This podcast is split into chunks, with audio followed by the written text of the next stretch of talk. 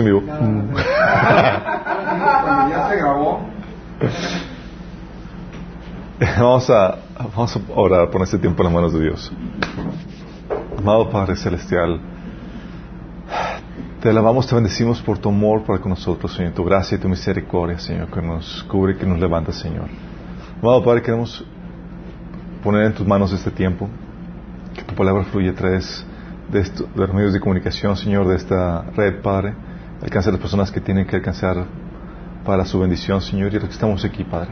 Rogamos que tu palabra penetre en nuestros corazones, se siembre, Señor, se arraigue y produzca el fruto que tú deseas para nuestras vidas, Señor. Habla a través de mí, Señor. Cubre mis deficiencias. Te lo pedimos en el nombre de Jesús. Amén. ¿Está todo chueco? ¿Estoy todo chueco? Entonces, me, me, me, me, me muevo así. ¿Para qué lado? ¿Me puedo inclinar así?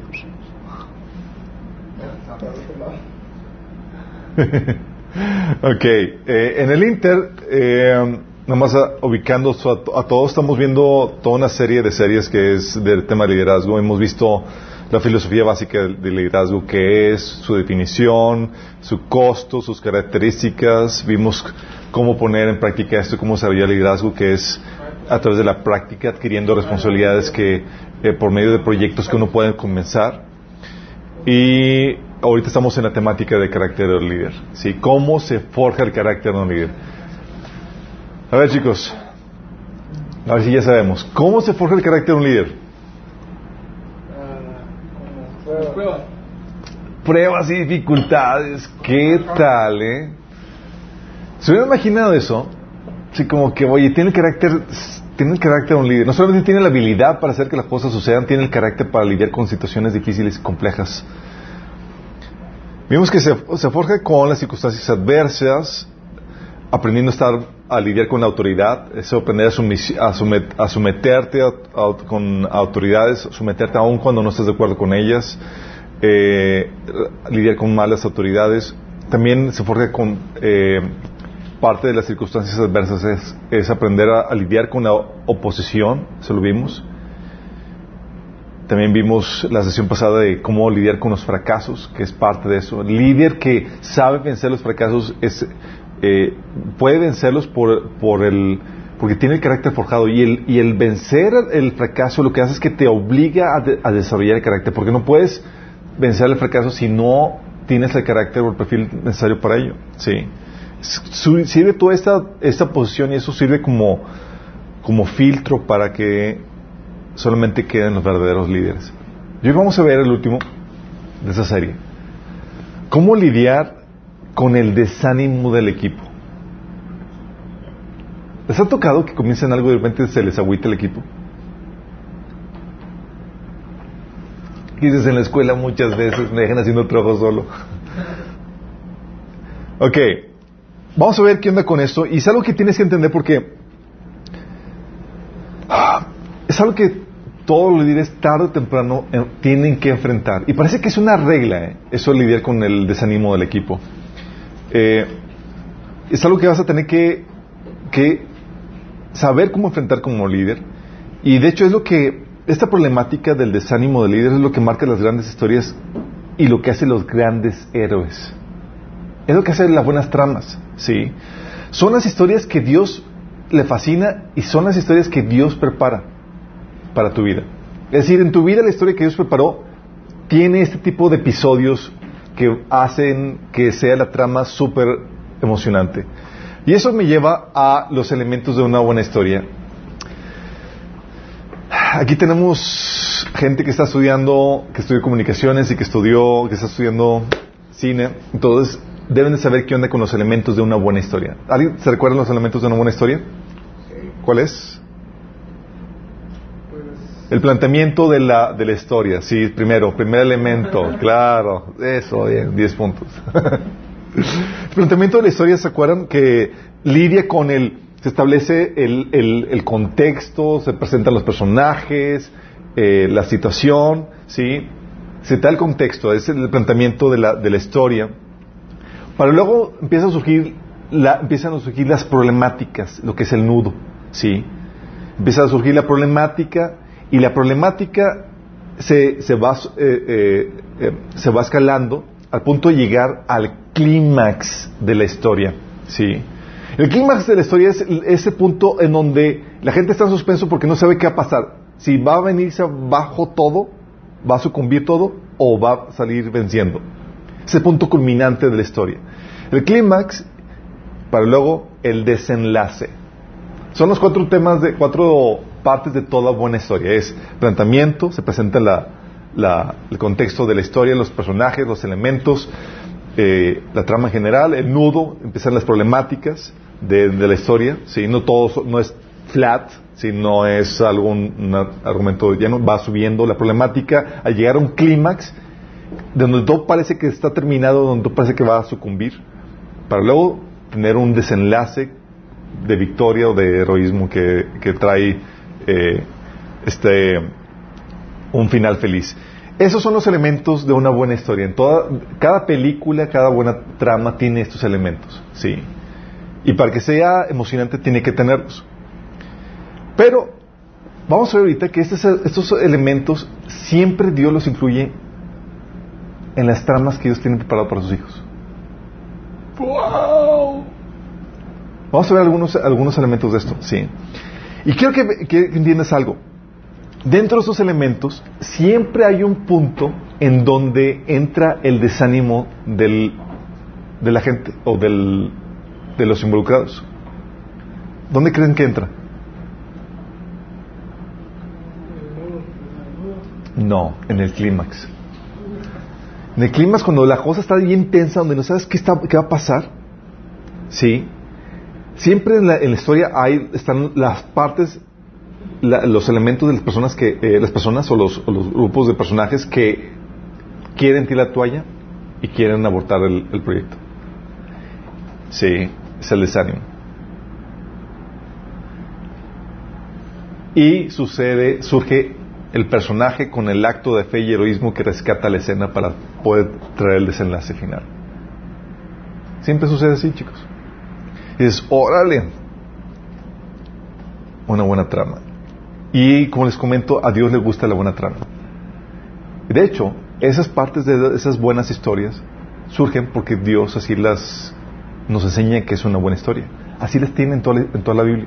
Por ejemplo, el caso de Jesús y la salvación. Planteamiento del problema, planteamiento de la historia.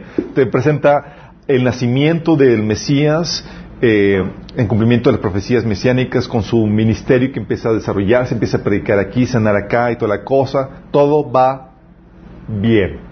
¿Sí? Ese planteamiento. El nudo empieza a haber oposición por parte de los fariseos y empieza a suceder que, no reaccionan con, con, fe al mensaje del Mesías, el pueblo de Israel. Hay incredulidad del pueblo se empieza a ver problemáticas, sí, eluches. Clímax, ay, perdón, clímax, ¿cuál sería el clímax? La traición y el encarcelamiento de Jesús y su sentencia a la muerte que prometía terminar con todo el movimiento que el Mesías estaba comenzando. Sí, por eso digo, es, comienza con la traición, el encarcelamiento y la sentencia a muerte que prometía acabar con todo el movimiento del Mesías. Quiero que entiendas, nosotros lo estamos viendo ya porque ya sabemos, porque ya sabemos toda la trama. Para nosotros no es emocionante, porque ya sabemos, ah, pues resucita. Pero si tú estuvieras del lado de la historia y nunca lo hubieras escuchado, estarías, esto ya se acabó. De hecho, tal era así que los discípulos estaban ya resignados a que ya se había acabado y todo. De hecho, ¿se acuerdan con los dos que iban camino en Maús? Estaban, no, pues nosotros habíamos creído que era el Mesías y tal cosa, pero pues, pues las cosas no sucedieron y pues le quitaron la vida y estaban ahí todos desanimados, ¿no? Y Jesús lo reprende por su falta de fe y cómo no había entendido que así tienen que suceder en las escrituras. Ese era el clímax. Dentro de la trama era, parece que todo se acabó. ¿Sí? Y entra el, desánimo de la, el desánimo de un grupo de personajes. ¿Quiénes eran? Los discípulos, ¿sí? Al abandonarlo y lo, encarcelan, digo, lo, lo apresan, y ellos, patitas, para que son a correr. No solamente corren, se esconden, al punto de que incluso cuando lo matan a Jesús, cuando lo crucifican, eh, estaban los discípulos a puerta cerrada por temor a los líderes judíos. Sí, digo, si, trataron al, Mesías, así nos va a tratar con nosotros. Era la presión. Y la frase de ánimo y de fe en toda esa situación, ¿se acuerdan a Jesús? En Mateo 26, del 31 al 32, dice Jesús.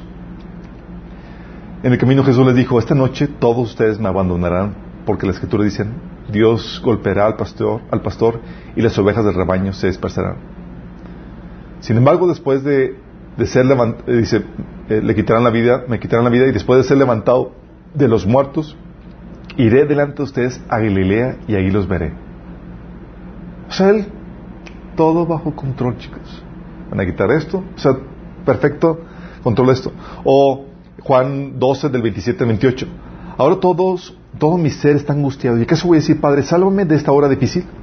Sino precisamente para afrontarla he venido. Padre, glorifica tu nombre. medio situación que todos estaban saliendo despavoridos, con miedo, Jesús, vamos a entrar. el personaje con fe y con heroísmo, ¿sí? Eh, o el, pasaje de Juan 16, de 32 a 73, que dice Jesús, miren que ahora viene y, ya, está aquí, en que ustedes serán dispersados y cada uno se irá a su propia casa y, a mí me dejarán solo. Sin embargo, no solo, solo no estoy, porque el Padre está conmigo. Yo les he dicho estas cosas para que en mí haya en paz. En este mundo afrontarán aflicciones, pero anímense. Yo he vencido al mundo. Dices, En medio de, esta problemática tienes que el desenlace donde ya parecía que estaba todo perdido, pero él, vamos a vencer, voy a resucitar. Y no le creyeron, no le creyeron. Pero resucitó. Sí, y el desenlace, su resurrección y la gran comisión. Y el movimiento que parecía que iba a perecer con la muerte de Jesús, estalló con la explosión de la iglesia. Si se encuentra la buena trama, parece que ya todo se acabó el y el desenlace final y victorioso con su resurrección, la gran comisión y la expansión de la iglesia. ¿Tienes otro caso? Moisés y el éxodo. Planteamiento de la, de la, de la historia. Israel está en cautividad y a Moisés se le encomienda el liberarlo. ¿Sí? El nudo. ¿Cuál sería el nudo? Las problemáticas.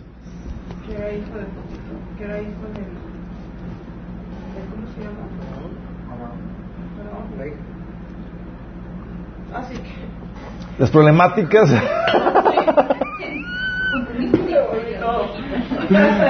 sí. Eh, la problema, el nudo que empieza a ver que hay, que, que lo envía, sí, parece que todo iba a estar de color de rosa, lo envía y resulta que hay oposición de Faraón, de los magos e incredulidad del pueblo de Israel. Sí, al punto que se tiene que enviar las plagas. Sí. ¿Cuál es el clímax de la historia? ¿Cuál es el clímax es ese punto donde parece que todo está perdido? ¿Cuál es el clímax? Ah, cuando están frente al mar, Bingo.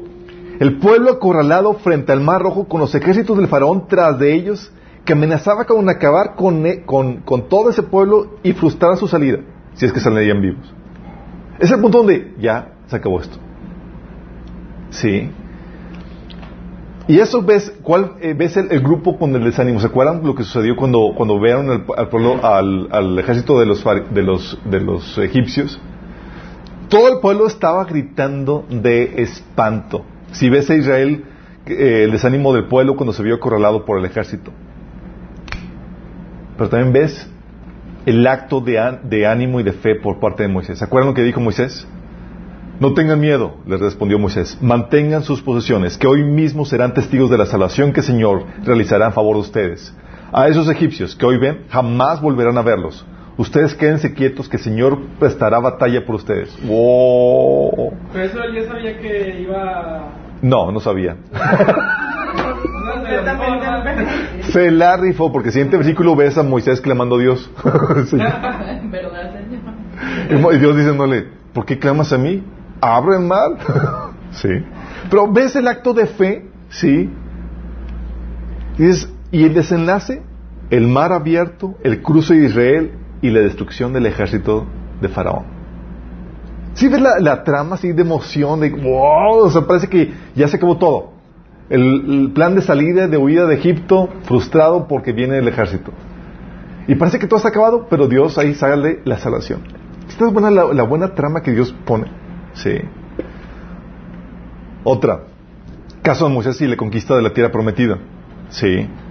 Viene en números 14 y en el libro de José. Planteamiento. Moisés camino a la tierra prometida. La idea es llevar tranquilamente el pueblo de Israel a la tierra prometida. Sí. Los nudos de la, de la, de la historia. Los obstáculos de la tierra prometida Sí, los obstáculos en la tierra prometida que había gigantes, la incredulidad del pueblo y la rebelión del pueblo. Había, ¿os acuerdan que cada? Luego, luego, todavía ni llegaban y ya con, con, con el, con el eh, ídolo de, de, oro ahí que estaban adorando, las quejas por la falta de agua, la desobediencia. Y dices, todavía ni, ni salimos, ni parece que ni siquiera van a llegar a ningún lado porque estaban, estaban ahí de, de, de saludos. Sí.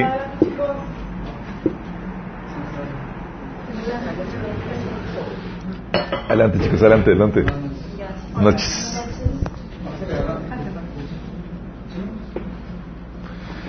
Entonces, ves, ves el caso de Moisés, ves con la, estamos viendo la, la, los elementos de, la, de, una buena historia que siempre compon, están, forman parte de los componentes de, de, la historia de Dios. Entonces ves el planteamiento de, del problema con Israel camino a la, a la tierra prometida, el nudo de la historia, con los obstáculos en la tierra prometida, la incredulidad y rebelión de, la gente. Eh, y el clímax de la historia. ¿Cuál es el clímax de la historia, chicos? De esta trama de Moisés rumbo a, la tierra prometida. ¿No es cuando ven los clientes? Es que no hay nada. El clímax es el intento de entrar a la tierra frustrado por la incredulidad del pueblo el juicio de Dios y la condena para la muerte de, esta generación. Acuérdate, ¿se acuerdan que envió las dos espías, envió las dos espías? Y nada más, acuérdense la historia, llega, envía a dos espías y llegan y diez de ellos dan un mal reporte. Hay gigantes, parecemos langostas comparados con ellos. Ah, sí, Y ellos, exactamente, y ellos dijeron, ¿sabes qué? Chicos, no vamos a la tierra prometida, mejor buscamos un líder y que nos devuelva a Egipto, ¿se acuerdan? Y parecía que, el intento, que el deseo de, que la, la, la, sí, el plan de llegar a la tierra prometida estaba siendo frustrado por completo. Y parecía que se frustró cuando Dios le dice a Moisés, ¿se acuerdan? Quítate Moisés, voy a destruir a todos ellos con una plaga. ¿Se acuerdan? Y Moisés, no, Señor, perdónalos, perdónalos. Sí, se pone... La frase de ánimo y de fe en medio de ese momento de incredulidad, ¿de quién vino?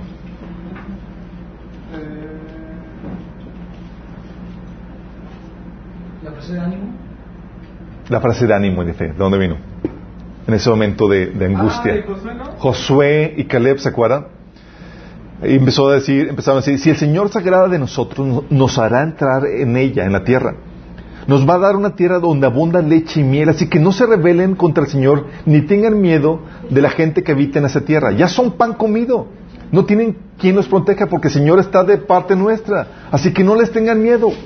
Oh, su mecha. Sí. Pero Dios dicta sentencia contra esa, contra esa generación y parece que se había frustrado el intento de, de entrar a la tierra prometida. ¿Cuál sería el desenlace? El desenlace es el cambio de liderazgo y el cambio de generación quien logra entrar a la tierra prometida y así lograr el éxito en esa, en esa misión. ¿Sí? Para los que acaban de llegar, les, doy, eh, estamos viendo los planteamientos de una buena historia, que siempre incluyen estos elementos. Planteamiento de la historia, donde se presentan los personajes, el contexto, el nudo donde se empiezan a ver las problemáticas, el clímax donde se llega al, momento del, quiebre en las problemáticas, ¿sí? Que el clima siempre va acompañado de un, de un, grupo de personas que está con desánimo de que quiere abortar la misión y un acto de fe, ¿sí? Para luego caer el desenlace. Y estamos platicando de estas, estas temáticas porque en la historia que Dios tiene para cada uno de nosotros siempre lleva eso. Vas a encontrarte que uno de los elementos para poder que forja el carácter de un líder es cómo lidiar con el desánimo de un, del equipo. Y te vas a topar con que va a haber desánimo del equipo. Entonces vimos el caso de José, Jesús y, su salvación, Moisés y el éxodo, Moisés y la conquista de la tierra prometida. Si te das cuenta que aquí Moisés estaba lidiando con el, con el desánimo de, se dice que salieron de, de Egipto unas dos millones de personas, ¿te imaginas? Y solamente dos de ellas con la fe suficiente. Más aparte de los niños. Menores de, todos los personajes, personas menores de 20 años. O sea, ¿cómo lidiar con eso? Sí. O el caso de David y Goliat también tenía la misma parte del trama, chicos. Planteamiento, sí, en esa historia. Israel en guerra contra los filisteos.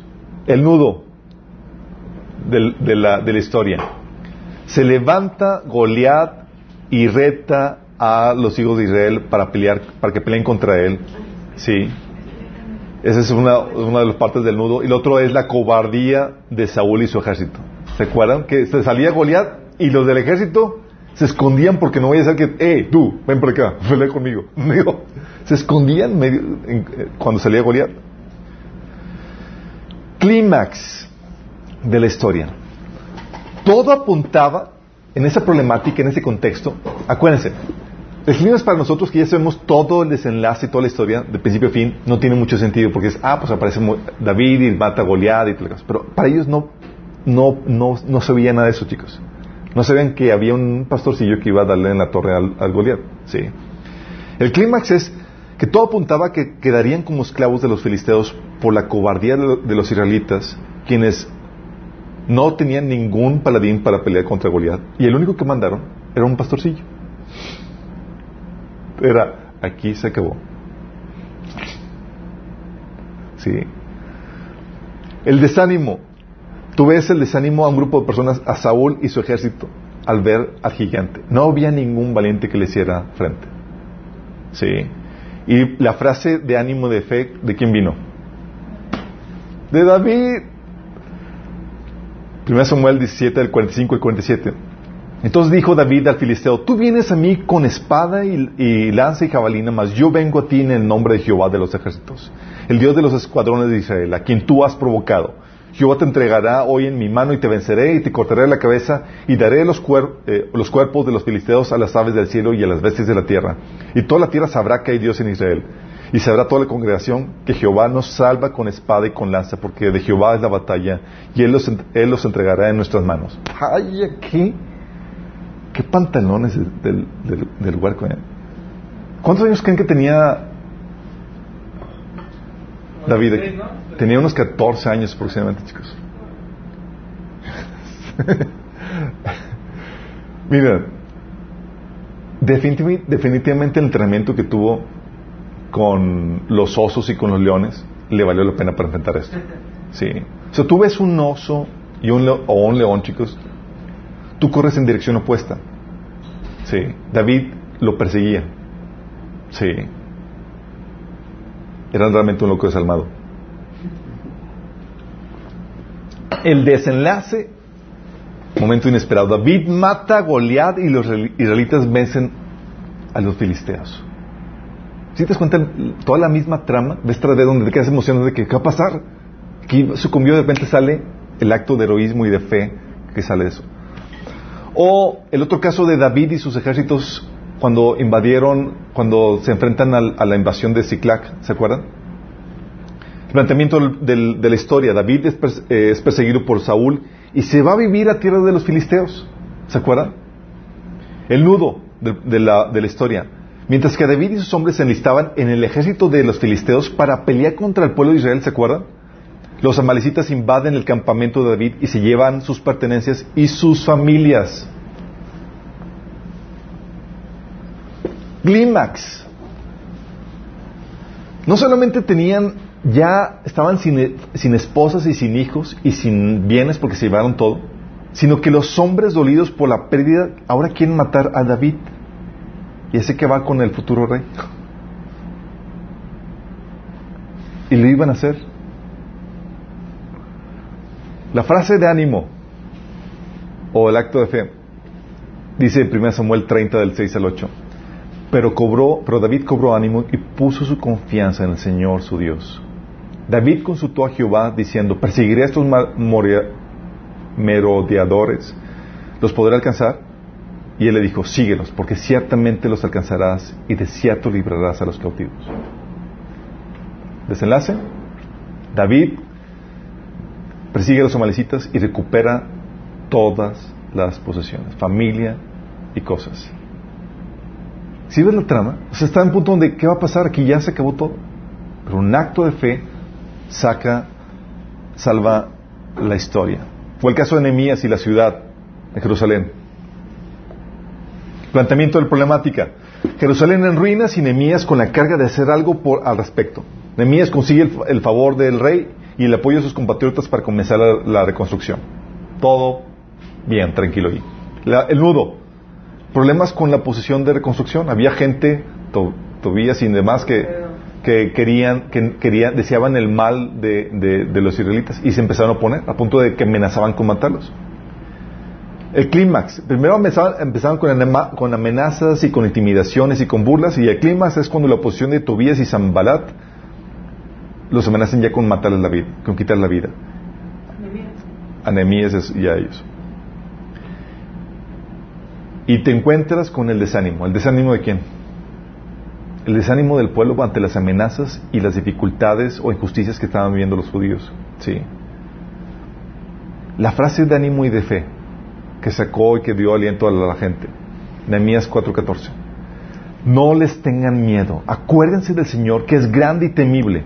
Peleen por sus hermanos, por sus hijos e hijas y por sus esposas y sus hogares.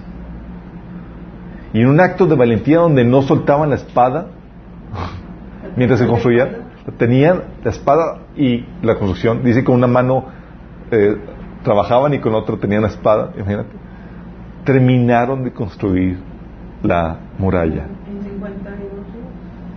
50 y tantos días, exactamente. Qué fuerte, ¿no? Caso de Nehemías. Otro acto donde termina bien. Caso de la iglesia. Planteamiento de la historia. Se establece la, la iglesia en Pentecostés y se expande con los milagros, prodigios y la explicación de los, apóstoles. Todo iba de maravilla. El nudo de la historia.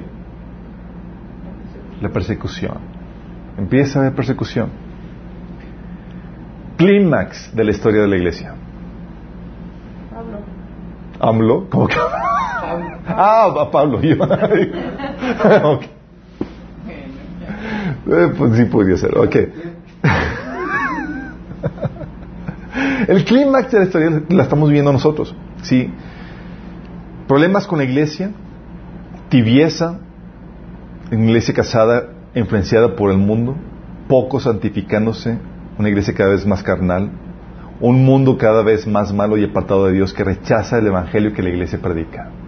¿Se acuerdan cómo vimos cuando vimos el tema de escatología? Vimos la etapa final de la iglesia, como está compuesta con falsos maestros, cristianos carnales, que no viven vidas regeneradas y dentro de un contexto del mundo eh, más apartado y que rechaza el mensaje de Dios. Este es el clímax, donde parece que la iglesia solamente hay unos cuantos fieles en medio de toda la, la cristiandad. Desánimo. El desánimo es que en este, en este clímax que estamos viviendo, hay realmente pocos convertidos y la iglesia está en pésimas condiciones. La frase de ánimo y de fe la da Señor Jesús. Apocalipsis 3:11. Vengo pronto, aférrate a lo que tienes porque nadie te, para que nadie te quite la corona. O sé fiel hasta la muerte y te daré la corona de vida. En medio de esta crisis donde la iglesia parece que está, está en muy malas condiciones y en eso viene el desenlace.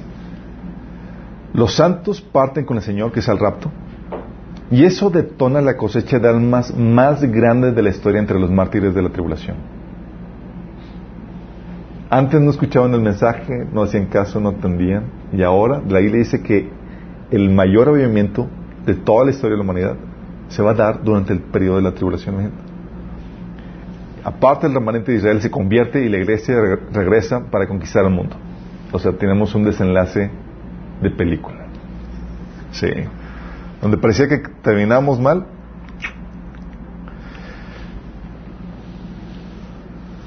Esto se los platico, chicos, porque les comento y se lo reitero. En la trama que Dios tenga preparada para ti, típicamente va a haber esos momentos donde parece que todo se acabó. Y solamente un acto de fe y de heroísmo va a salvar el momento, o la historia, o la trama. Y las historias, si te das cuenta, todas son historias que, hemos visto de la Biblia. Todos tienen el mismo patrón de emoción donde dices, ¿qué va a pasar? Aquí ya sucumbió todo este asunto. Sí. Y de repente sale la salvación, sale la, el desenlace heroico que es, wow, una buena trama. Pensamos que, que iba a sucumbir todo. Y eso no solamente sucede en la Biblia, sucede en nuestras vidas personales. Tú ves la trama de Dios para tu vida y lo que Dios tiene preparado para ti en tu ministerio, vas a encontrarte con esta misma problemática. Donde va a haber momentos donde parece que ya todo sucumbió y que ya no hay forma de seguir. Y donde el desánimo del equipo, de la gente que está trabajando contigo, está por los suelos. Algo, algo similar me sucedió. Yo no me había percatado de la misma dinámica y no sabía que Dios me iba a llevar por ella. te volteas atrás, oye, pues de haber sabido eso. Cuando estaba en la, universidad comenzamos una asociación que se llamaba Nexo y nos lanzamos, éramos la asociación de los más, numerosas en la, universidad y nos lanzamos dando, haciendo, eh, lanzando diferentes proyectos en diferentes comités que forman parte de la asociación. Hicimos una presentación para maestros y, el comité de academia y demás, y vendimos lo que íbamos a hacer y las cosas maravillosas que íbamos a hacer, bla, bla, tal cosa. Todos estaban fascinados con nuestro proyecto, y no, que sí, bla, bla, bla, tal cosa.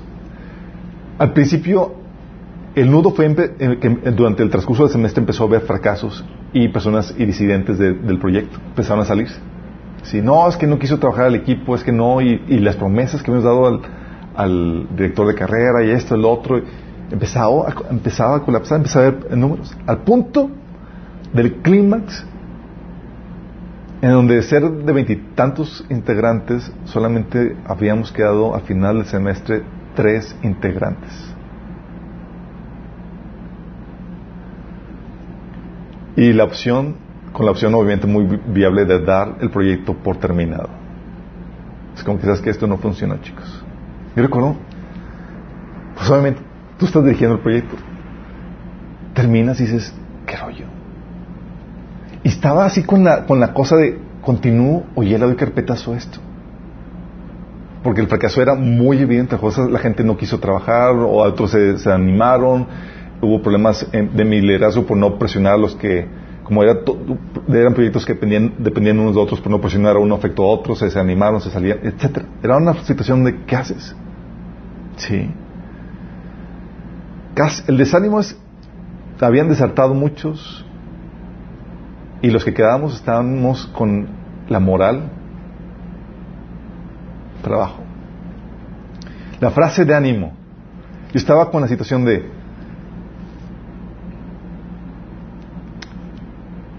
hice una junta con, los, chicos y la frase que les que vamos a intentar, vamos a comenzar otra vez. Siempre es mejor intentar y fracasar que no intentarlo. Porque era la perspectiva de que si lo volvemos a hacer, ¿qué va a pasar? Si nos lanzamos, ¿qué va a pasar?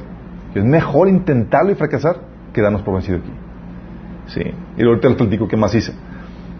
El desenlace es que recomenzamos el siguiente semestre y cambiamos la estrategia. Nos hicimos todavía más grandes, los proyectos se concretaron y la asociación que estuvo a punto de perecer duró tres años después de mi graduación. Pero un punto de, de, de, clima donde, ¿qué hacemos? ¿Nos damos por vencido? ¿O actuamos con fe y animamos al equipo para vencer? Sí. El otro caso que me tocó vivir fue el caso de seguro. Tenemos una, una agencia de seguros que se llama deseguro.com. Sí. Y el, y el, planteamiento de problemática era que, pues obviamente, yo recién graduado y con la idea de comenzar una empresa, un negocio, una persona moral sin capital.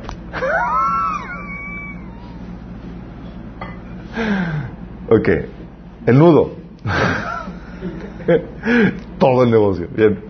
No, el nudo era conseguir el, el, capital, registrar la empresa, trabajar para lo que juntabas, empezar a invertir en el proyecto, etcétera.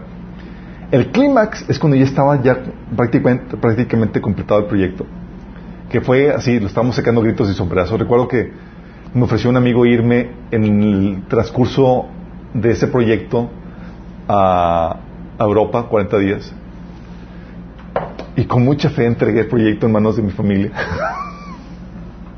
Porque tenemos que, estamos tramitando la, alta de la persona moral y una persona, agente seguro es persona moral, tiene que registrarse ante la Comisión Nacional de Seguros y Fianzas, cumplir con requisitos y demás, trámites, un montón de trámites. Entonces yo le dije, les dejé que tenían que hacer. Y como que se les peló todo el asunto. Entonces yo de allá me comuniqué como muy bien, pero aquí estaban vueltos locos tratando de conseguir tal papelería, vuelto aquí. Llegué, gracias a Dios, lo pudieron sacar. Pero el chiste, el clímax fue cuando, cuando mi papá Dios se dio cuenta que se había realizado, empieza a sabotear el proyecto. Mi propio padre, imagínate, sí. Eh, empieza a sabotear el proyecto y nos encontramos en que estábamos trabajando marchas forzadas con mucho sacrificio y con, y con, y con la, con la oposición de mi papá y en un punto donde ya no generaba ingresos suficientes como para continuar. Era, o la damos por terminado y nos abocamos a otra cosa, o sacamos fe de, donde, de no sé dónde y continuamos. Sí el desánimo era tal donde, y más porque tenías personas empleadas, el desánimo era tal donde yo tenía que irme a la, a la, oficina y ahí me la pasaba orando y llorando con Dios de que Señor, ¿qué onda con esto? Sí, haciendo mi cuartito con el Señor. Y el desánimo era estoy solo y estoy ya prácticamente sin dinero. La frase que me sustentaba de ánimo era, pero tú me ordenaste empezar esto y sé que tú me vas a, sostener. Y por esa fe dijimos, ok, vamos a darle el desenlace, descubrimos que nos estaban robando y por eso no alcanzaba.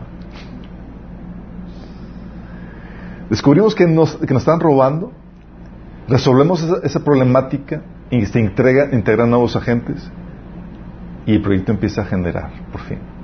Pero estamos un punto donde le damos marcha atrás o... Y ese proyecto que sostiene mi familia y sostiene otras familias. Sí. Otro caso y cosas aún que no son así como que, eh, que no son proyectos en sí, bueno, propiamente de negocios así, pero nuestra boda, la boda de mi esposa y yo. Planteamiento de la historia, de la narrativa. Dos novios que se amaban, se aman, y que quieren casarse. El nudo de la, de la trama, la posesión de mis suegros y líderes de la iglesia. Y aquí hay historias que tienen varios clímax. ¿Sí han visto? No sé si vieron la, película de. Se llama Australia. De este. Bueno, está, hay varios clímax donde parece que, está al punto de sucumbir todo y sale la. La, eh, la salvación. Y hubo varios puntos. El primer clímax fue cuando. Cuando le avisamos a mi suegra que nos vamos a casar por el civil. Sí. Eh, y la noticia le, pegó tal punto que, que termina en cama en una situación emocional tan fuerte que no le podía decir ya ninguna situación porque lo podrías su salud estaba en peligro. Así ese punto. Y la oposición por parte de, de la iglesia de los líderes eh, con disgustos fuertes eh, por, por, lo de la ceremonia civil. O sea no podías darle esa noticia que nos vamos a casar por civil. Y era una situación donde parecía que todo iba a acabar. Mi esposa en ese entonces decía, es que no, quise hablar con mi esposa, con mi mamá, pero está muy mal para avisarle que nos vamos a casar por civil. Y yo, pues tú sabes, si quieres lo, lo, posponemos o lo, lo cancelamos. Y mi esposa, en un acto donde parecía que todo estaba, se iba a sucumbir, me dice, ¿sabes qué? Nos casamos. ¡Wow! Sí. Aunque tu mamá esté mal, aunque esté mal, nos casamos. Oh, Sí. Ese fue el primer clima. Ya estamos por casarnos y el segundo clima fue cuando ya nos íbamos a casar. Mis suegros desaparecen de la cena. Para la ceremonia no estaban, no estaban ahí. Y recibimos a un amigo, a René, un amigo que, que hablando con mi esposa, le dice, porque le vamos a recibir porque venía para la ceremonia civil, y se cuenta la situación. Y dice, pero ¿por qué casarte mal? Y le empieza a poner el dedo en la llaga. Sí, ¿por qué, tener una, ¿Por qué casarte mal? ¿Por qué no tener una boda bonita con toda tu familia como toda mujer quiere tener? Y yo le había advertido, mira, él es así, va a ser, nos va a decir esto y esto, y tal cual, así fue. Pero fue tan, tan fuerte eso. Y él le siente nos íbamos a casar. Y vino el desánimo de ella. Es, ¿por qué casarme mal? O sea, ¿por qué no tener una boda bonita con toda la familia? Íbamos saliendo de, la, de, la, cita que tiene con, mi amigo, íbamos corriendo a, ir por las sillas, lo que íbamos a dar en, la, en la ceremonia civil y todo lo demás. Me dice, amor, le digo, amor, tenemos poco tiempo. Y dice, pero ¿cómo? Si ni siquiera sabemos si nos vamos a casar. yo, ¿cómo que no? Y fue como que volver a platicar con ella para ver si se casaba o no. Y recuerdo la plática fue ver, discutir la discusión, ver, ver la posibilidad de que mis suegros estuvieran, ¿no? Porque ellos estaban boquiteando la, la, boda, por eso se habían ido. Le digo, mira, para que, se, para que ellos pudieran estar, yo tenemos que terminar primero, porque es lo que quiero. Y yo tengo que comportarme de tal manera que no soy yo para poderlo ganar. Entonces está en chino. Pero le comenté, le dije, una boda bonita no la hace la celebración o la gente que va, lo hace la presencia de Dios y la, eh, la aprobación de que te estás casando con la persona que Dios escogió para ti. Y en la noche, de un día antes de que estaba programada la boda, le dijo, ok, me caso. El desenlace se anima, vamos a visitar a otra amiga, mi esposa que no me lleves con ningún amigo. vamos con una amiga recibe, que era una señora, recibe la bendición como si fuera su mamá. Y el día siguiente estábamos celebrando la victoria, firmando la boda civil. Sí.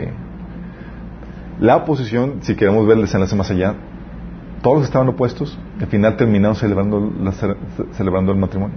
Mis suegros que después de, de, estar opuestos decían, era de Dios que se casara. Sí. Y las personas que no, que estaban opuestas al matrimonio, terminamos nosotros dándoles nosotros a ellos consejería matrimonial. Sí. Pero ese, ese momento de, de, clímax donde, ¿qué va a pasar? ¿Se viene todo bajo? ¿O das el acto de fe y sigues? Sí. el otro caso fue Minas, la iglesia que tenemos en casa, lo que no saben. Teníamos mi esposa y yo estábamos orando desde hace dos, años, digo, antes de comenzar Minas en el 2013, teníamos dos, años orando y teníamos la inquietud de comenzar con la iglesia en casa. Y teníamos un grupo que, asistía con nosotros los martes, digo los miércoles, aún estoy en casa. Mi hermana se casó y, ella y mi cuñado pues no estaban muy de acuerdo con muchas cosas que nosotros enseñamos, eran, había diferencias en ese sentido. Y, pero se habían integrado al grupo y eso ocasionó una división en grupo. A tal punto que cuando presentamos el proyecto a la gente que estaba asistiendo con nosotros, nadie estaba más que una persona. Y comenzamos con la iglesia en casa con una persona. Sí. El desánimo era, ¿por qué seguir? Solamente es esto. Sí. Hay oposición, la gente no estaba de todo acuerdo. Y la frase que nos hizo conseguir, que nos dio ánimo era, nuestra victoria no es el número de gente, nuestra victoria es hacer la voluntad de Dios para nuestras vidas desenlace, comenzamos a pesar de eso y se integró más gente, al punto de que ahorita nos sintonizan en muchas otras partes. Sí. ¿Qué voy con todo esto, chicos? Es parte de una buena trama. Siempre va a haber esa problemática donde o te has provencido y todo sucumbe y tu historia se convierte en una tragedia o das el paso de fe. Pero típicamente va a involucrar más gente. En donde tú vas a tener que dar ánimo y levantar el ánimo de más gente. Y es aquí donde quiero que entiendas el impacto de una, de una visión, negativa. Porque para lograr algo, cualquier cosa que quieras lograr en esta vida, tienes que tener dos cosas. Uno, necesitas realmente desearlo. Sí, las cosas que, que valen la pena tienes que tener realmente el deseo porque van a costar. Y para poderlo vencer, ¿se acuerdan cuando vimos la definición de, liderazgo? Habíamos comentado que surge por esa pasión, por esa visión que tienes. Tienes ese deseo, esa pasión por lograrlo. Necesitas realmente desearlo. Y necesitas realmente creer que es posible para lograrlo. Sí. Y no hay puntos intermedios en ese sentido. ¿Por qué? Porque si no lo deseas, ¿sabes qué vas a manifestar? Apatía y desinterés. Y necesitas creerlo, porque si no lo crees, no hay puntos intermedios. ¿Qué vas a manifestar? Desánimo y pesimismo. Sí. Y lo interesante del caso es que todos tenemos una expectativa del futuro. Todos. Tú ves el futuro, que, ¿qué visualizas? Todos tenemos. Trabajamos en base a una expectativa de lo que esperamos que suceda en el futuro. Y es ahí donde todos ejercemos de una u otra manera fe, la cual puede ser positiva, puede ser negativa. Todo lo tenemos, porque como visualizamos algo del futuro y esperamos en base a eso, todos ejercemos una fe. Porque acuérdense que es la fe. La fe, dice Hebreos 11.1, que es la garantía de lo que se espera, la certeza de lo que no se ve. El futuro no lo ves, no lo conoces, pero ya lo visualizas en tu mente y actúas en base a eso. Y puede ser una visión positiva, puede ser una visión negativa. Y esa visión positiva o negativa va a determinar tu actitud y va a determinar tu nivel de desempeño. Si no crees, no vas a actuar para que se logre eso. Pablo lo decía, creí, por lo tanto hablé. Porque la fe marca tus acciones. Sí. Lamentablemente, en una persona normal, la fe se construye, o esa expectativa se construye a partir de las experiencias pasadas y de lo que vemos en el presente, es decir, de las circunstancias. Es la forma habitual que, que, forma eso. ¿Por qué? Las experiencias del pasado nos repercuten según hayamos reaccionado a ellas. Oye, un historial de fracasos te va a llevar típicamente si no reaccionaste bien a que no se puede, no tiene caso. Al menos que hayas reaccionado correctamente y es como que cada fracaso aprendí, ah, ya aprendí cómo no se debe hacer y lo vuelves a intentar. Sí. Y así vas a intentarlo de nuevo cuenta. Sí. Pero la gente así normal, natural, es como me fue en la feria, así espero que me vaya a ir. ¿Me explico? Al menos que no hayan, a menos que hayan sanado las malas experiencias.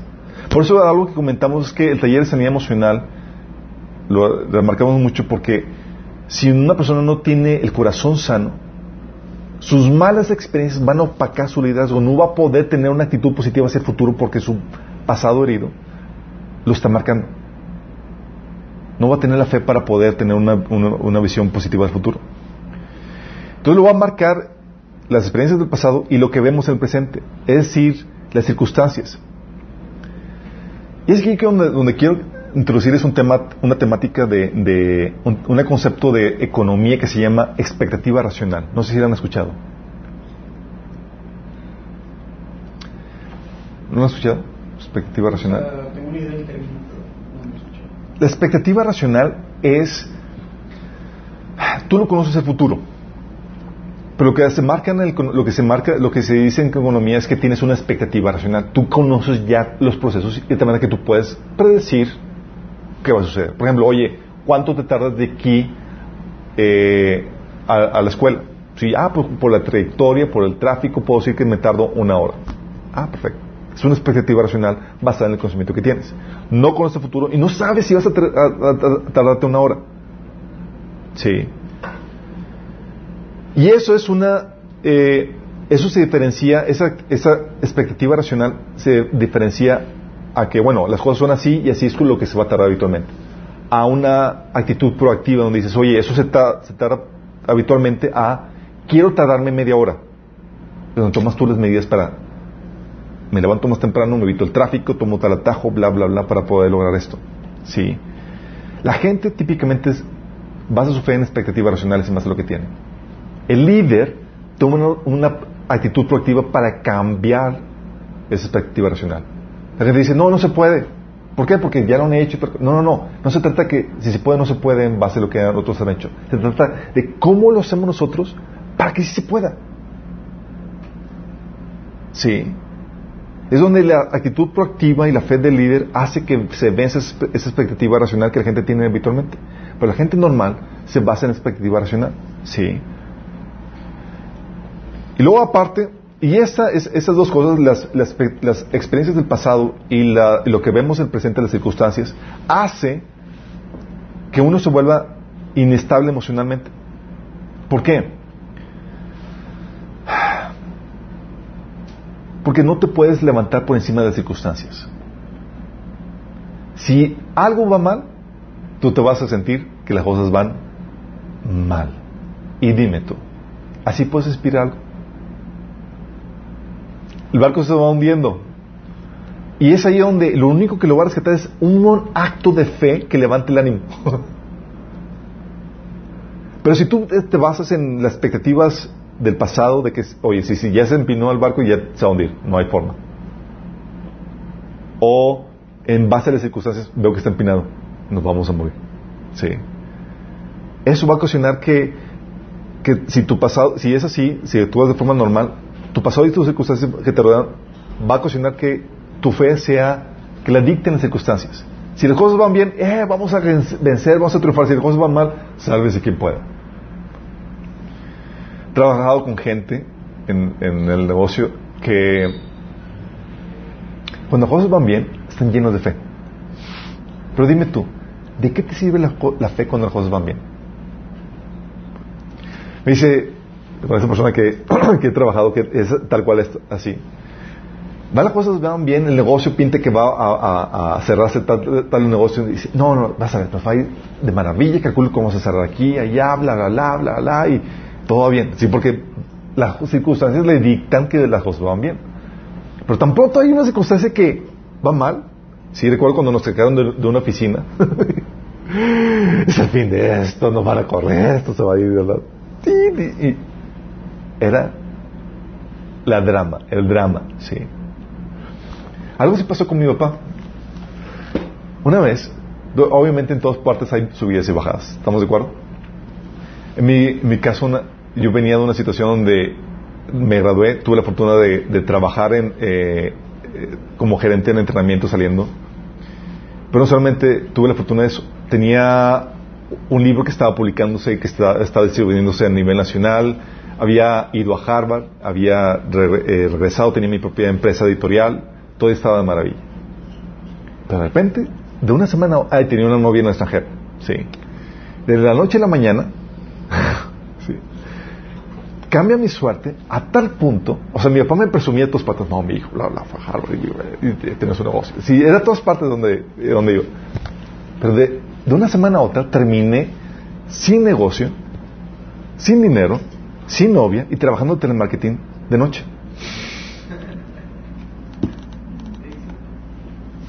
Sí. Fue una experiencia más liberadora que tal, porque cuando vas a hacer, es otra, otra, temática, pero fue una experiencia muy liberadora para mí. Y recuerdo con mi papá, una vez eh, le dije, oye, papá, tengo que irme al trabajo. Y se ya todo right. Entonces iba, iba en el, íbamos en el carro y él iba manejando, y yo iba en el copiloto, y empecé a decir, es que, ¿qué pasó contigo? Y empecé a llorar. No, es que, ¿por qué terminaste tan bajo? La, la, la, la, la, la, así yo. ¿Qué onda contigo, papá? Compórtate como hombre, deja de lloriquear. Eso es un momento de, de subida y bajada en la, vida. Todo el mundo pasa por esto.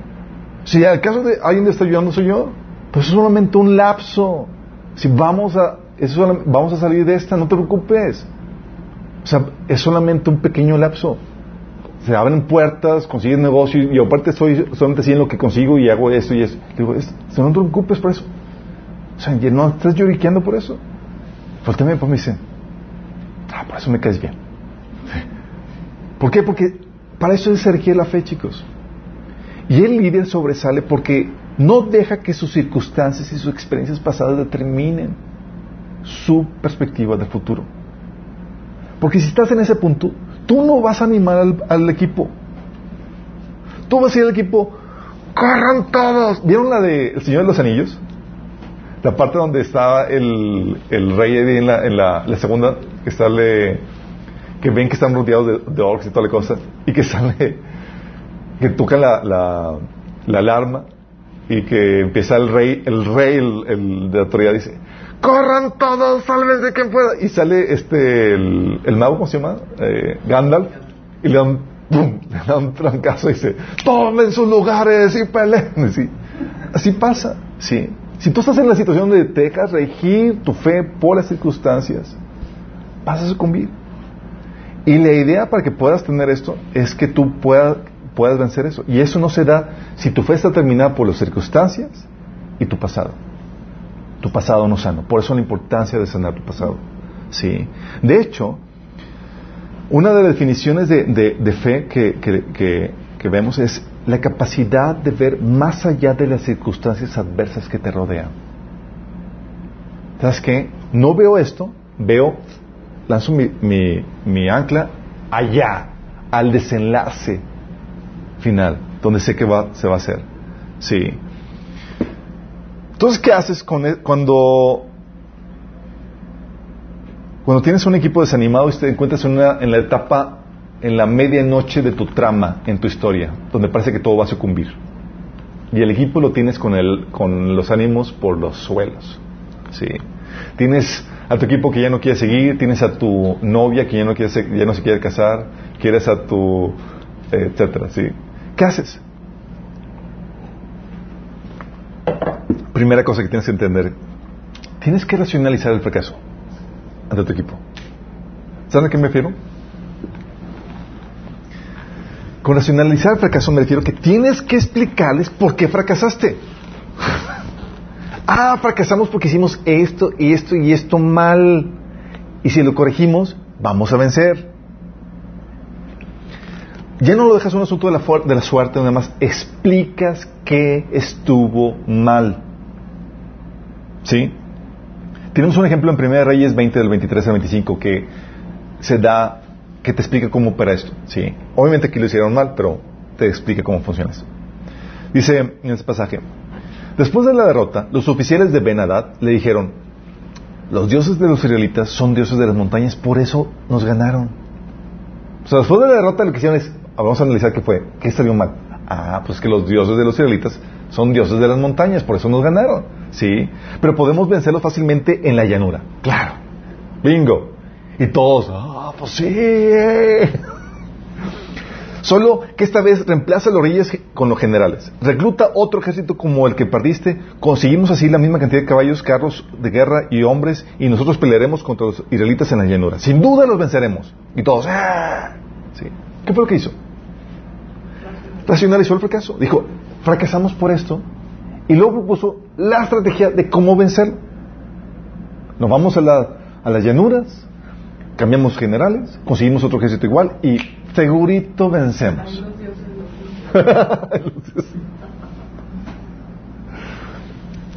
¿Qué haces? Tienes que detectar y explicar por qué no funcionó. Cuando lleguemos al final del semestre, recuerdo en este proyecto de Nexo, yo tuve que sentarme horas para ver qué rayos pasó. Y él lo veía, entonces, pero tengo que plasmarle, y la presentación que hice con el equipo remanente era, chicos, no funcionó porque hicimos esta babosada, cometimos este error, esto y esto. Sí. No solamente detectas y explicas por qué no funcionó, tienes que presentar las correcciones, estrategias que vas a implementar para evitar los errores que produjeron el fracaso. Y ahí mismo, dijimos, ok, si corregimos esto y esto y esto y nos aventamos, seguro vamos a vencer. Y esos tres valientes, todos, ¡ah! Nos lanzamos de nueva cuenta a la batalla. Sí. Pero déjame decirte, de que si hubiera tenido mi fe en las circunstancias, chicos, no lo hubiera hecho. Sí. Tenía, por eso la fe de líderes tiene que sobresalir por encima de las circunstancias, por encima de la expectativa racional. Y es buscar cómo si lo logramos. Porque si no, va a sucumbir todo esto. Entonces tienes que racionalizar el fracaso y tienes que inspirar con tu ánimo. Chicos, la actitud, el estado de ánimo es muy contagioso. Muy contagioso. Solo puedes ver claramente, si les ha pasado que alguien se ha botado de la, de la risa y tú ni siquiera sabes de qué se está riendo y te empieza a reír. y, que ¿de qué nos rimos? porque es contagioso, chicos. El estado de ánimo es es como virus así. Si hay mal y tal cosa se, contagia. Aún si lo... Eh, entonces, ¿qué tienes que hacer? Tienes que inspirar a otros con, tu ánimo. A ti te tienen que ver como la persona que está súper entusiasmada, llena de fe, creyendo que se, se puede hacer. Tu certeza en eso va a hacer creer, va a hacer, va a intimidar a los que no creen. Decir, ah, pues creo que sí se puede porque pues ve muy seguro. y los va a persuadir que sí es posible. Para eso, para inspirar el ánimo, tienes que hacer, no es cualquier cosa, no es como que, ah, me voy a proponer. no, para eso tienes que fortalecer. Uh, sorry. Uh, aquí lo puse mal. Tienes que fortalecerte en Señor tu Dios. Este, el 3 no va ahí, pero bueno. Sorry. Tienes que fortalecerte en el Señor tu Dios. Dice 1 Samuel 36, dice, David se le armó, pues toda la tropa hablaba de apedrearlo. Y es que todos se sentían amargados por la pérdida de sus hijos e hijas, pero cobró ánimo y puso su confianza en el Señor su Dios. Tienes que acudir a Dios, chicos. Por eso, el, para el líder, chicos, cristiano, su tiempo de comunión con Dios es vital para ser un buen líder. Porque el líder humanamente no consigue fuerzas por sí mismo. ¿Sí explico? No es como que ya sucumbió, es que ¿qué hago? Pues me, mente positiva y actitud positiva. No, no, es te vas con Dios. Sí, te fortaleces con Él. Y muestras pasión, convicción, ánimo y seguridad. Primera Samuel 36 dice, David se alarmó, ese mismo pasaje se alarmó porque todos querían apedrearlo, pero dice, pero cobró ánimo y puso confianza en el Señor, su Dios. Sí. Él estaba convencido de que iba a hacerlo y él levantó ese ejército. Chicos, vamos a, rescatar, vamos a, rescatar al, a, nuestras esposas. Y organizó eso. Sí, todos en vez de dirigir sus esfuerzos para pelear a David, dirigió sus esfuerzos para eh, perseguir a la, gente. Y él sabía con la seguridad de que, que tenía de la instrucción de Dios que lo iban a conseguir. Sí. En muchas ocasiones, chicos, Vas a tener que hablar palabras que levanten el ánimo, palabras que ni siquiera sabes si realmente va a suceder o no. Vas a tener que profetizar. sí. Tienes palabras de, que levanten el ánimo como Nehemías 4:14 que decía, no les tengan miedo, acuérdense del Señor que es grande y temible y peleen por sus hijos, sus, sus hijos, sus hijas, sus esposas y sus hogares. Estaba levantando el ánimo. En el caso de Moisés, ¿te acuerdas lo que dijo? Se levanta y dice al pueblo de Israel, sin consultar con Dios, no tengan miedo, respondió Moisés, tomen sus posiciones, que hoy mismo serán testigos de la salvación que el Señor realizará en favor de ustedes. A esos egipcios que hoy ven jamás volverán a verlos. Entonces, ustedes quédense quietos que el Señor presentará la batalla por ustedes. ¡Wow! ¡Qué pantalones! Sí. Seguramente lo dijo con las tiemblas temblando. Pero tú levantas el ánimo. Sí. o Jesús, cuando Juan 16, 32 al 33 dice, miren que, ahora viene y hasta aquí, en que ustedes serán dispersados y cada uno se irá a su propia casa y aquí me dejarán solo. Sin embargo, solo no estoy, porque el Padre está conmigo. Y les he dicho estas cosas para que en mí en paz. En este mundo afrontarán aflicciones, pero anímense, yo he vencido al mundo. Sí. Obviamente, aquí chicos, se va punto acá. ¿eh? Tienes derecho a espantarte. Pero si te vas a espantar, espántate en privado. ¿Ok? ¿Se acuerdan que Moisés dijo, esas personas, esos egipcios, no los van a volver a ver? ¿Sabes qué dice el siguiente versículo? Versículo 15 dice, te cuentas que Dios le dice a Moisés, el Señor le dijo a Moisés, ¿por qué clamas a mí? Ordenó a los israelitas que se pongan en marcha. Es decir, Moisés, después de dar la palabra así de que no iban a, de que iban a apreciar ese ejército, se fue a un lado donde gustó, Señor, ayúdame con esto. Dios, ¿por qué estás clamando a mí? Ordena a los israelitas que pasen por el, por el mar. Sí. ¿Por qué? Porque sí, hay momentos donde, donde aún el mejor líder lo hacen temer, lo hacen temblar, chicos. Pero es ahí donde tú con Dios. O como Jesús, ¿se acuerdan cómo hizo Jesús en su momento de crisis? Mandó a sus discípulos y espérenme aquí, voy a orar. Y él solo, ¿sí? Le dice Lucas 22, de 41 al 44. Entonces paró, se, paró, se separó de ellos a una buena distancia, se arrodilló y empezó a orar. Padre, si quieres, no me hagas beber este trago amargo, pero no se cumpla mi voluntad sino la tuya. Entonces apareció un ángel del cielo para fortalecerlo. Pero como estaba angustiado, se puso a orar con más fervor y su sudor era como gotas de sangre que caían a la tierra. ¿Sí se dan cuenta? O sea, Jesús en un momento de crisis, a solas con el Señor. Sí. Entonces muestras, te espantas en privado, pero muestras seguridad en público.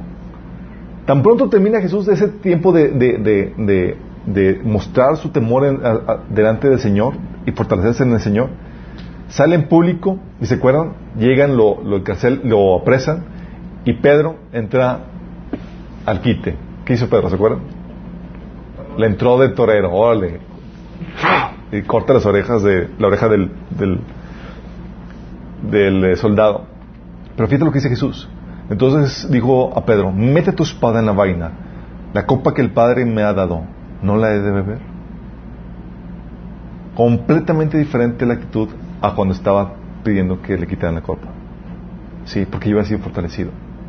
Y tus momentos de debilidad, en donde parece que todo se va a colapsar, en esos momentos sí puedes mostrar tu temor y todo eso, pero a solas. En público y con el equipo prohibidísimo. Si te van a ti temblando, todos van a correr. sí. ¿Y qué va a pasar? Cuando muestras eso, vas a traer a la gente indicada, chicos. Porque lo que hace es que te fortaleciste en Dios, mostraste el ánimo, te espantaste en, privado, pero en ánimo mostraste el coraje, y eso va a ocasionar que los cobardes, que los que no tengan fe en el proyecto, que los que no quieran seguir, no sigan. Y va a haber gente que se va a apartar. ¿Pero sabes qué va a ocasionar eso? Que vas a ocasionar que los valientes, que los, que los que sí creen, se queden. Y vas a traer a gente del mismo calibre. ¿Por qué crees que en 1 Samuel 13, del 6 a 7, tienes una descripción de Saúl con, sus, con su ejército lleno de cobardes? Y en 2 Samuel 23, del 8 al 39, tú ves la descripción del ejército de, David lleno de valientes. De hecho, hay todo un capítulo en Primera, en primera Crónicas 11 que habla de los valientes de David. ¿Por qué crees? se hicieron valientes porque, por como era David. David no se echaba para atrás por, los cobardes de, su ejército. Ellos se iban y se quedaban solamente con los de buen calibre. Y eso atrae a más gente del mismo calibre. ¿Sí? Entonces dice, oye, hay gente que no va a querer seguir, es cierto, pero tú sigue. ¿Sí? Eso sirve como filtro.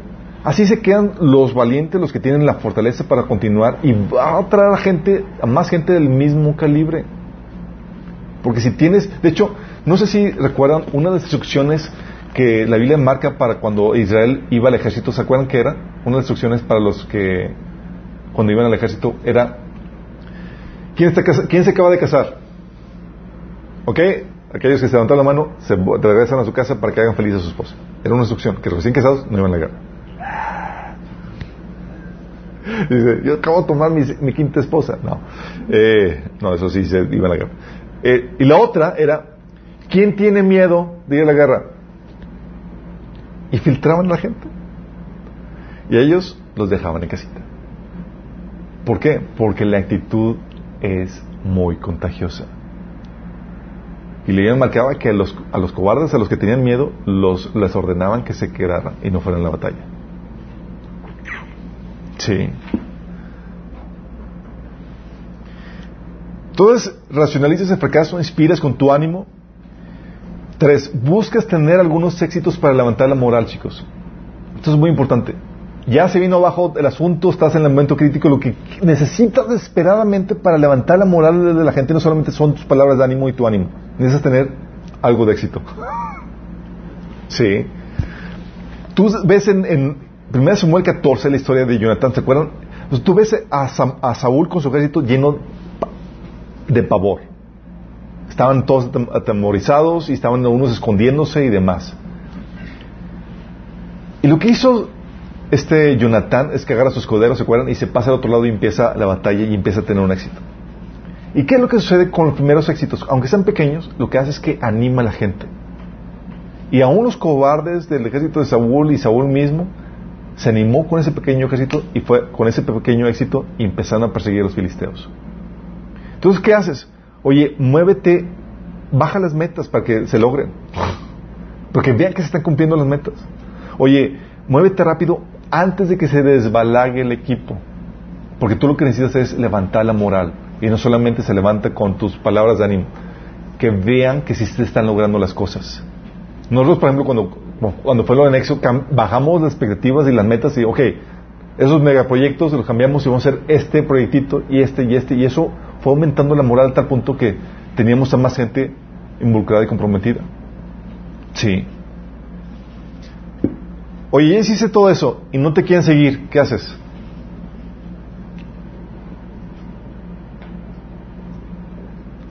Cámbialos, mi chavo. Sí. Cambia de equipo. Si una moraleja que puedes aprender de la, historia de Moisés en su relación con Dios, la importancia de cambiar el equipo. ¿Sabes qué pasó Moisés cuando por querer defender un mal equipo? Murió en el desierto con ese mal equipo. No entró a la tierra prometida. Ellos no querían. Y Moisés, no, Señor, no me cambies de equipo. ¿Se acuerdan que Dios le dijo a Moisés? Dijo números 14 del 11 al 13. Entonces el Señor le dijo a Moisés, ¿hasta cuándo esta gente me seguirá menospreciando? ¿Hasta cuándo se negarán a creer en mí a pesar de las maravillas que he hecho entre ellos? Voy a enviarles una plaga que los destruya, pero a ti haré un pueblo más grande y más fuerte que ellos. Moisés le argumentó al Señor, recuerda que fuiste tú quien, eh, tú quien con, todo, con tu poder de Egipto sacaste ese pueblo. Cuando los egipcios se entrometieron, se, enteraron de lo ocurrido, bla, bla, empecé a defender al pueblo. Dijo, ok, los perdón. Pero es, chale, el pueblo no quería entrar a la tierra prometida y defiendes a un grupo de personas que no quieren ir. ¿Qué es lo que esperas? ese pueblo que la, la debacle de Moisés, por causa de ellos Moisés no entró. Solamente dos de esos millones de personas estaban animados a, entrar a la tierra prometida. ¿Te imaginas? Todos llorando, vamos a morir el y otros, no, sí podemos, y toda cosa patética la situación. Y Moisés murió con el pueblo con el que se quiso quedar. Sí, el Señor le dijo, ¿me pides que los perdone? Los perdono. Pero juro por mí mismo y por mi gloria que llena toda la tierra, que aunque vieron mi gloria y las, maravillas eh, en Egipto y en el desierto, ninguno de los que me desobedecieron, me pusieron a prueba repetidas veces, jamás verá la tierra que bajo juramento prometí dar a sus padres. Ninguno de los que me despreciaron la verá jamás. Y prometió que solamente Caleb, Josué y los hijos menores de 20 años, sí le verían. Se condenó a Moisés a vagar con el pueblo de Israel por 40 años. Tienes un mal equipo es, y no quiere avanzar a la meta. Tú no cambias la meta, el Señor te está, te está enseñando eso. Cambias de equipo. Sí. Cambias de equipo. Lo mismo hizo el Señor, ¿sabes con quién? Con el pueblo de Israel y la iglesia.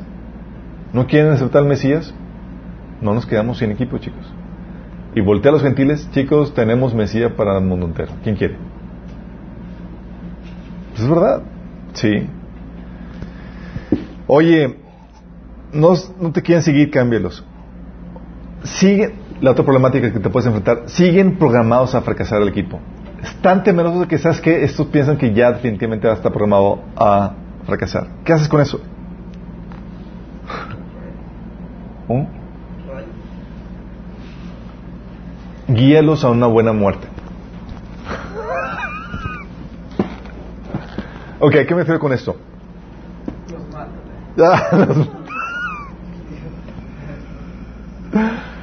no, es lo que se conoce, la buena muerte se conoce, eh, eh, es, un, término que se conoce en las batallas de, antaño, que en vez de gritar la retirada, así como la, como la película de 300, ¿se acuerdan?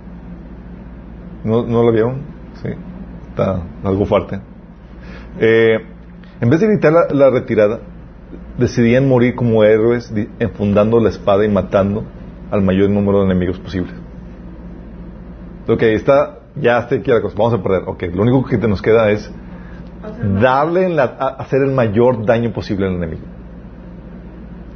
Entonces cuando cambias eso, chicos, lo que haces es, oye, tanto con el chip de, fracasar, ¿sabes qué? Les llevas, le dices, ok, vamos a fracasar, pero vamos a fracasar como los grandes.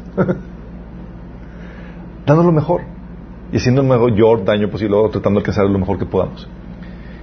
Las veces que se ha hecho esto, típicamente terminan dando lo mejor de su parte porque tienen la actitud de que pues, ya está fracasado eso, pero terminan dando lo mejor y terminan rescatando el día. Sí, no siempre se hace. Pero es algo así a lo que se llevaba a cabo con los cristianos y con los santos de la Biblia. Hebreos 11, 35, 38, fíjate lo que dice. Otros, en cambio, fueron muertos a golpes, pues para alcanzar una mejor resurrección no aceptaron que los pusieran en libertad. Otros sufrieron la prueba de burlas y azotes e incluso de cadenas y cárceles. Fueron apedreados, aserrados por la mitad, asesinados a filo de espada, anduvieron fugitivos de aquí para allá, cubiertos de piel de ovejas y de cabras, pasando de necesidad, afligidos y maltratados. El mundo no merecía gente así.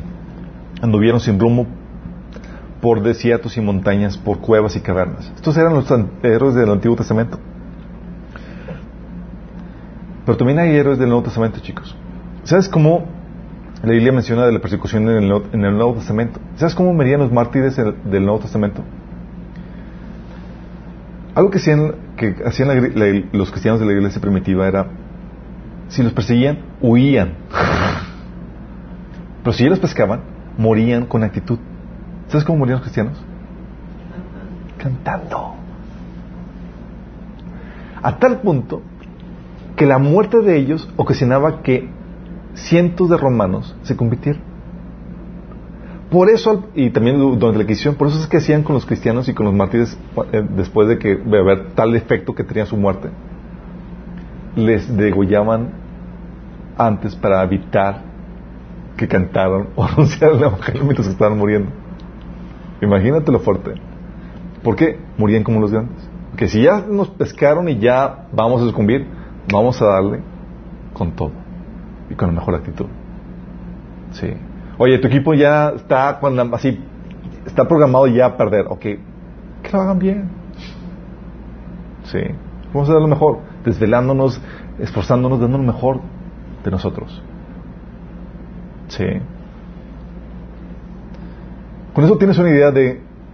Con eso cerramos esta, esta, serie de cómo se desarrolla el carácter de un líder. Si te das cuenta, son muchas problemáticas con las que uno tiene que lidiar. Dios no te va a exentar alguna de ellas. Pero cada una de estas problemáticas, adversidades, oposición, fracasos, lidiar con malas autoridades, el desánimo al equipo, lo que hacen es que filtran el verdadero liderazgo. Porque la mayoría sucumbe ante ellas y solamente sobresalen o quedan los verdaderos líderes. Y la idea es que tú seas de los que sí alcanzan a subir todos los obstáculos, vencerlos. ¿Por qué? Porque el propósito que Dios tiene para tu vida involucra vencer cada uno de ellos. Ay, de plano. Sí, de plano. Sorry, mi chavo. Dios tiene una buena trama escrita para ti. Y no va a implicar fe, heroísmo. Va a implicar que desarrolles el carácter de un líder. Sí. Pero cuando lo estás y cuando llegas a, vencer eso, Dios te corona solamente con recompensa que tiene programada para ti, pero te da un tremendo sentido de, trascendencia y de logro que no se lograría de otra forma. No se logra de otra forma. Porque volteas y dices, wow, Señor, ¿cómo hicimos eso? Como dice eh, un pasaje de la Biblia, en, su nombre haremos proezas. Sí, y así son las, historias escritas de Dios para nuestras vidas. Tú no te vas a escapar de ellas. Pero en, este proceso de lidiar con oposición, con adversidades, con todo eso, tú tienes la, oportunidad de desplegar la gloria de Dios y el carácter de Cristo en tu vida. Y permites que sea forjado el carácter de Cristo en ti. Porque para vencer vas a tener que forjar inevitablemente el carácter de Cristo. No queda otra. Entonces ahora te puedes gozar en las pruebas y dificultades, chicos. ¿No tienes, wow, la oportunidad para desarrollar el carácter de un líder? No los quiero ver lloriqueando. ah, fracasé, wow, qué genial, es parte del, proceso de enseñanza. Sí. Oramos. Amado Padre Celestial, te alabamos, te bendecimos, damos gracias, Señor, porque nos enseñas cómo vencer en cada una de las adversidades que enfrentamos en nuestra travesía para cumplir nuestro propósito, Señor. Gracias, Padre, porque tú nos das un ejemplo a seguir, Señor, en tu palabra. Gracias por todos los testimonios, las historias que tú has plasmado y, Señor, que nos inspiran a seguir, Padre. Señor, que podamos encontrar en ti la fortaleza que necesitamos para vencer en ese momento de oscuridad en la historia que tú has escrito para nosotros, Señor. Que podamos ser esos héroes llenos de fe que revierten la, historia, la trama, Señor, para que tener un desenlace de victoria. Señor, queremos ser esos héroes, Señor, que viven y trabajan y pelean para ti, Señor. Ayúdanos en ese proceso, te lo pedimos, Señor, en tu nombre Jesús. Amén.